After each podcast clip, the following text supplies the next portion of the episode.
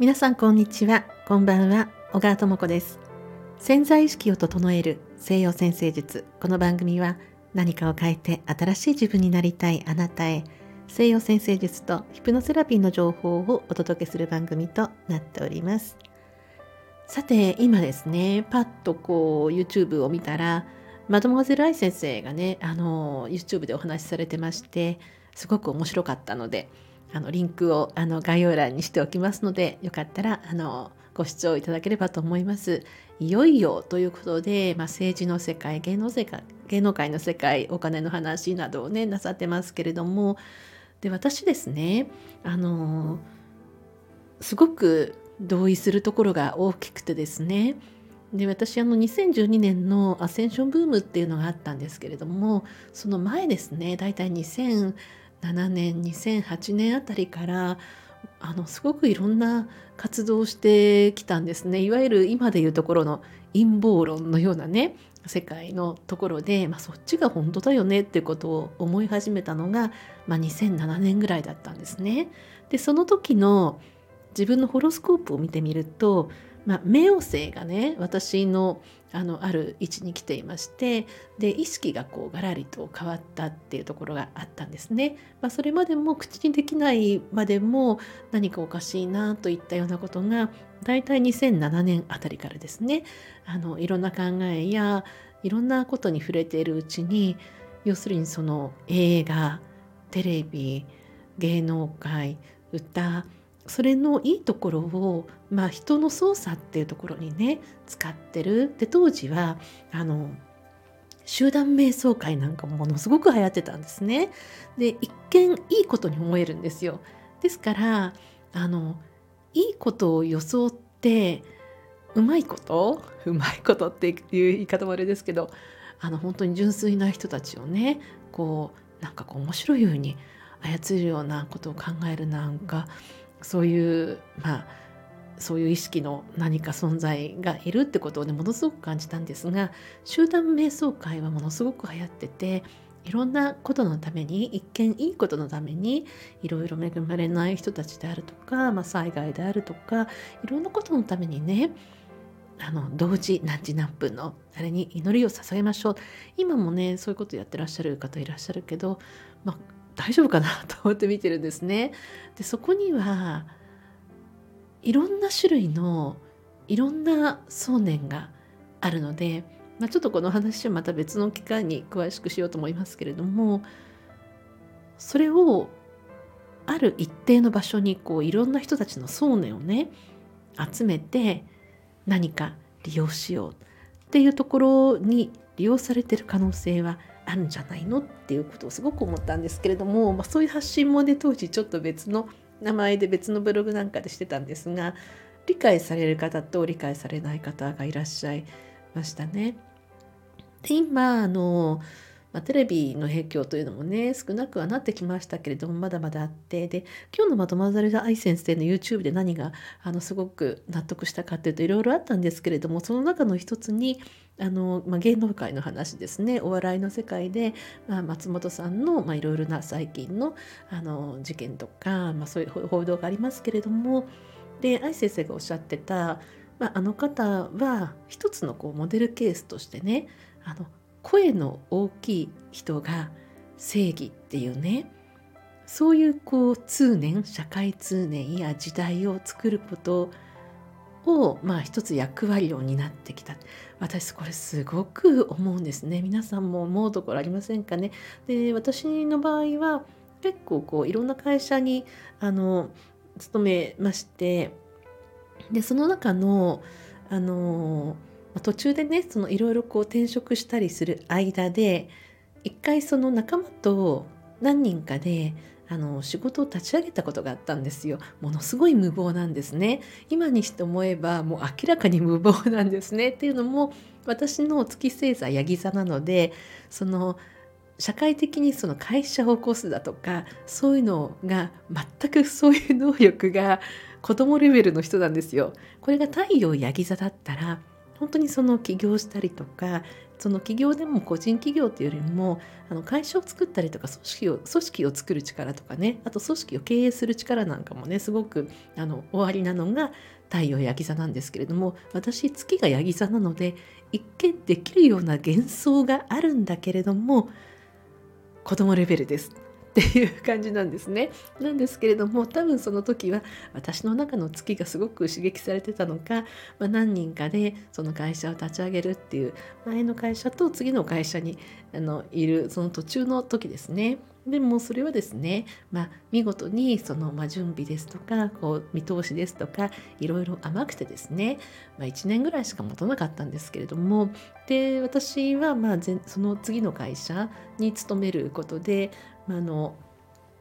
そういう選択になったんですが、まあ、その私のその甘さというのがですねあのずっとこう出てきましてである日なんかピンポーントントントンみたいな感じであの何だったかなあの、まあ、郵便局の方が来られたんですけれどもポーンとこうねあの要するに訴えられたわけなんですよね。その仕事の一緒にやっていた相手からその事業に対するあの一定の金額の請求をされてでそれをまああの訴えるという形ででやったんですね。でまあ、ちょっとこう最終的に裁判みたいになったんですけれども3年ぐらいかかったんですね。で私仕事をしながらその3年間ですねいろいろこう弁護士さんとやり取りしながら、まあ、裁判所にも行ってでこちらの言ってることはあの認められたんですけれどもものすごく消耗されたんで消耗したんですね。でその時にあのその相手の方っていうのは要するにその松本さんタイプですね声の大きい人が正義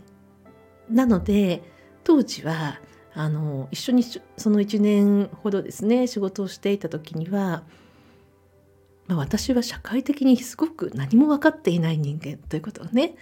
向こうの方は思っていたんですよ。要するに相手の方は非常に声が大きかった。で自分が正義であった。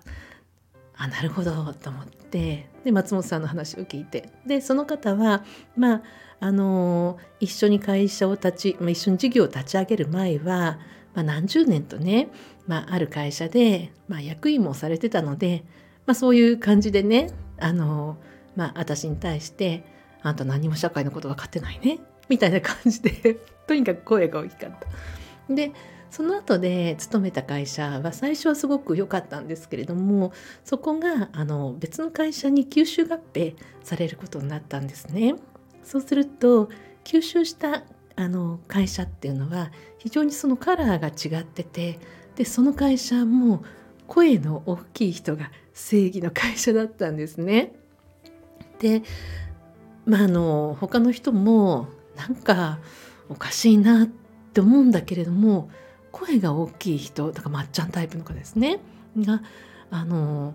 まあ、何も言えないわけなんですよね。でそうですねそうですねみたいな感じででその人のペースで進んでいく、まあ、規模もねそんなに大きくない会社だったのであのなので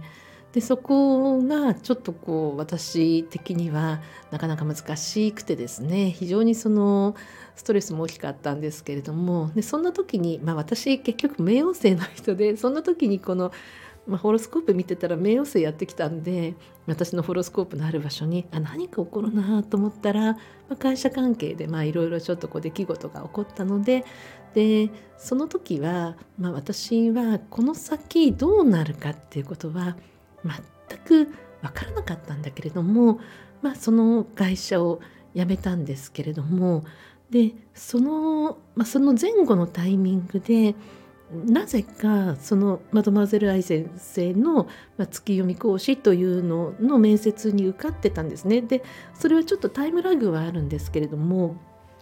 何かがなくなる時と何かが始まるタイミングっていうのは私結構冥王星が効いてるなということをね改めて思うんですがなので私はかなりあの危ないタイプです 一つのものが完全になくなってもうなんか安心してこう進んでいくっていう人生じゃないんですねこれまでも。で一つのものが完全になくなったのでそのその時に同時になんか新しくなんかその次につながるような面もあるんだけれどもそれってでもどうなるかわからないじゃないですか。なのなんだけれども、まあ、そっちにこう行ったっていうそういう感じなんですね。で私まあねあの手相とかね分かる方はすごくあのお分かりかと思うんですけれども要するに離れ方っていうね手相私右手も左手も両方そうなんですけれども何でしたっけ？この生命線と真ん中のこれ頭脳線でしたっけ？そこの、まあ、大体その起点のところがつながってる方が多いんですよね。なんですけど私もう右手も左手も離れてるんですね。離れ方っていうなんかもう本当にねもう冥王星的な一個のものがなくなりました。みたいなそういうこうなんかこうすごい大きなバイオリズムみたいなところの、まあ、タイプみたいな感じなんで。でいろいろその星をあのなんか今ですねやっぱりその第二の人生とかみんな考えるじゃないですか。で昨日もお話しした42歳45歳ぐらいになってくると後半の人生どうしようとかねあのいろいろ考えるし、まあ、50歳ぐらいになってでちょっとお子さんの手が離れてきて自分らしいことなんだろうとかねいろんなことを思う時にいろんなタイプの方がいらっしゃると思うんですね。まあ、最終的にはどこかで何かから飛び降りるようなね、まあ、決断をしてえいっと人生を変えなくちゃいけない場合も多いんだけれどもちょあの誰にもこういうなんか荒波みたいなことをねおすすめしたいっていうこと私的にはちょっと思わなくてですね。例えばあのなんかもうちょっと穏やかな形で行くようなことはないのかな。ですからそのやっぱりある程度あの経験とか実績とかがあるまではあの並行してやはりその、まあ、今日の愛先生の YouTube のお話でいずれ世の中変わっていくよお金っていうものに対しても非常に変わっていくっていうお話があったとしても明日から変わるわけ。そんな遠い未来じゃないっていうお話があって私もそれはあの魚座にねあのある土星や冥王星が2026年ですからね移動していく、まあ、それが過渡期だと思ってるんですがじゃあ今すぐにあの人生をチェンジしてって言っても今こう流通しているお金の中で私たちやっぱりこう日々の暮らしがあるのでなので、まあ、やはりその安安心できるというかねそういうところでこうやっぱりこう積み上げていった中でっていうのをどうしてもこうなんかおすすめしたいかなと思っちゃうんですね。でそれはあのやはりその私もものすごく大変な時期っていうのもこれまで人生にも何回かあったんですけれどもあの大きなことなのででそこでこう覚悟を決めてやり抜けるかとかねそういうところにもなってきますよね。なのでそういうタイプの方はもちろんねあの本当にあの何て言うんですかね本当にこうやっていけ